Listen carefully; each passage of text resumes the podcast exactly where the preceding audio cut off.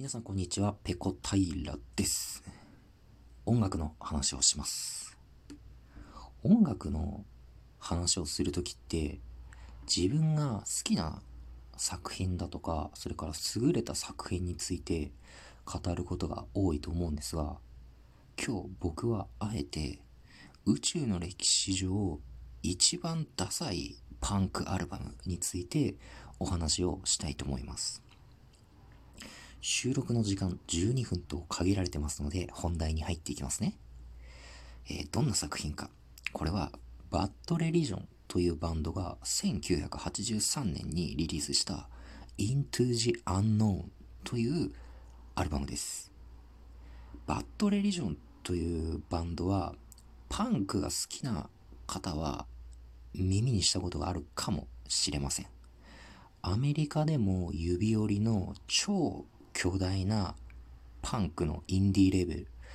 エピタフを作ったのがこのバッドレリジョンの中心メンバーでした。このエピタフからは90年代に、えーメロディックハードコア、まあ日本だとメロコアなんて略されて呼ばれますが、このメロディックハードコアのバンドが数多く、えーエピタフからレコードをリリースしていきます。代表的なところで言うと、バンドとしては、例えば NoFX だとか、ランシドだとか、あと売れたのは何と言ってもオフスプリングですね。こういったバンドが90年代にエピタフから数多くの作品を発表していくことになるんですが、そんなエピタフを作ったバッドレリジョン、えー彼らはロサンゼルスの、えーハードコアバンドとして登場しました。まあ彼らがデビューした1980年代の初頭っていうのはアメリカ西海岸の中心的な存在としてはブラックフラッグだとかデッド・ケネディーズっていうバンドがありました当時の西海岸のハードコアシーンではこういったバンドと比べるとこのバッドレリジョンっていうのはもう小さな小さな存在だったようです、えー西海岸でまあ、他のバンドと対バンをした時もこのバッドレリジョンの人気っていうのはま3番手とか4番手とかそれぐらいだったみたいですね。そんな中でも1982年に、ま彼らが発表したファーストアルバム How Could Hell Be Any Worse? っていう作品があるんですけれどもこれは、えーまあ、メロコアメロディックハードコアの歴史を語る上では非常に重要な一枚として、えー認知されていますね。えージャケットがまたかっこいいんですよね。この一作目。おそらく彼らが活動の拠点にしていたロサンゼルスの写真だと思うんですけども、あのビル群、ビルですね、ビルが立ち並んでいる様子を引きで撮った写真なんですよ。で、赤と黒の2色刷りで、左上に、バンドのロゴがバッドレリジョンってこうバンって入ったデザインなんですけれども、このアルバムの、えーデザインっていうのは、ま、パンク誌、ハードコア誌の中でもかなり指折りのかっこよさだと思います。で、この名作と呼ばれるファーストアルバムのえ次に発表したのが今回語る超問題作なんですよ。えー一作目をリリースした翌年1983年にセカンドアルバムとして Into the Unknown という作品がリリースされるんですね。このアルバムね、本当にダサいんですよ。1曲目がキーボードから始まるんですよね。パンクバンドなのにキーボードから始まって、もうパパーパパーパパーパパーみたいな、もう本当に質の悪いプログレみたいな曲がずっと続いてて、で、長い曲も多いんですよね。えー、1曲7分ぐらいの曲もあって、パンクの曲ってもう1分とか2分とかもうそれぐらいの短い曲が多いんですけれども、このアルバムの中ではその退屈で、えー、まあ、ひたすら長い曲もあると。もうダサい、退屈、長いの30区、もうトリプルプレイでもうゲームセットっていう感じなんですけれども、彼らがパンクバンドっていうことを知らなければ、まあなんとか聞けるかなと。まあ、ここまでひどい評価にはなっていなかったかもしれないんですけれども、前年に、まあ後に名盤と呼ばれるファーストアルバム How Could Hell Be Any Worse をリリースしてしまっていたので、リアルタイムで当時彼らを追って聴いていた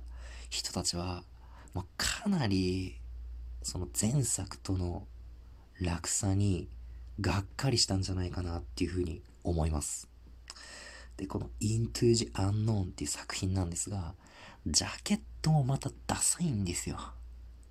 前作、名盤ファーストアルバムはロサンゼルスの写真でした。この2作目、Into the Unknown ジャケットは宇宙です。ロサンゼルスから宇宙。距離ありすぎ。いや、もう本当にね、曲もダサいし、ジャケットもダサいっていう、マイナスな方向に奇跡のアルバムですね。この本当にひどいセカンドアルバムなんですけれども、どのぐらいひどいかっていうと、もうバンドの歴史から公式に抹消されてるんですよ。まあ、彼らのディスコグラフィーからも基本記述が消されていて、長らくこれ再発されていなかったんですよね。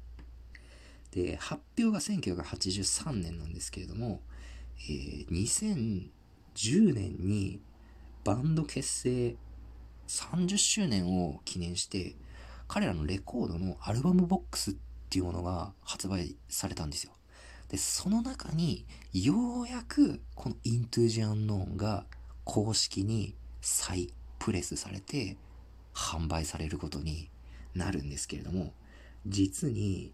えー、27年か。27年にもわたって再発されてこなかったアルバムなんですよね。で、このアルバムのひどさっていうのは、バンドのメンバーも 認めていて、後のインタビューでこのアルバムについて聞かれた時に、あの時代の話はできないっていうふうに答えてるんですよ。もうあの作品は完全なる過ちであったと。発表すべきものではなかった。っていうふうに述べてるんですよね。で、それから、ちょっと手元の資料に目をやると、えー、同じくインタビューの中で、彼らはこの作品についてこういうふうに述べています。あのアルバム聞いたことある？?9 分も続く荒野についての長大な叙情詩やら、妻を殺して家出した反逆者についての歌やら、狂ってるよ。俺は LSD にかなりハマってたんだけど、そんなのは言い訳にならないね。っていうふうに述べていて、まあ、LSD にハマって、あのー、めちゃくちゃなことをしていた彼らでも、擁護できないぐらいのひどい出来だったってことを振り返ってるんですね。で、Spotify で彼らバッドレリジョンの楽曲を聴くことはできるんですけれども、このアルバムはなかったことにされてます。なので、このアルバムに収録されている曲は Spotify で聴くことはできません。残念ながらというか。いや、むしろない方が幸せだったのかな。まあ、でも今ネット社会ですからね。このバッドレリジョンの Into the Unknown っていう風に調べれば、まあ、なんとか聞くことはできますので、ぜひ皆さん、この宇宙一ダサい